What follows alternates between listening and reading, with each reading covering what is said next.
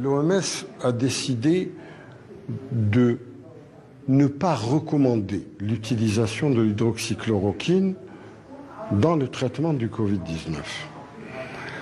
C'est l'OMS qui regroupe, qui est une institution des Nations Unies, qui regroupe pratiquement tous les États, dans cette décision nous a surpris. Pourquoi? Parce que depuis deux mois et demi, l'Algérie, à l'instar d'autres pays, n'est-ce pas, les pays arabes, les pays musulmans, les pays africains, a utilisé avec beaucoup de succès l'hydroxychloroquine. Bien entendu en France de façon individuelle. Il y a une des contradictions qui sont entre personnes, entre clochers, entre chapelles en France qui ne nous intéressent pas. Pour des impératifs de santé publique en Algérie, nous avons utilisé avec beaucoup de succès.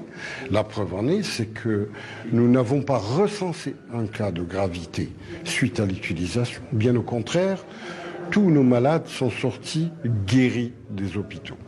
Par conséquent, il ne nous intéresse pas de faire dans un débat de combat d'arrière-garde, il est carrément curieux qu'à la fin de l'épidémie, n'est-ce pas, nous nous dirigeons vers l'infection de la fin de l'épidémie, qu'il y ait ce type de recommandations et qui plus est, euh, nous avons des réflexions autres qui cachent d'autres dessins. Nous ne voulons pas rentrer dans ce débat. Vous restez prudent, ce genre de recommandations Ce genre de recommandations, on les prend en compte, mais seulement pour nous, c'est ce qui compte, c'est le fait que nous avons déjà traité et que les résultats sont là.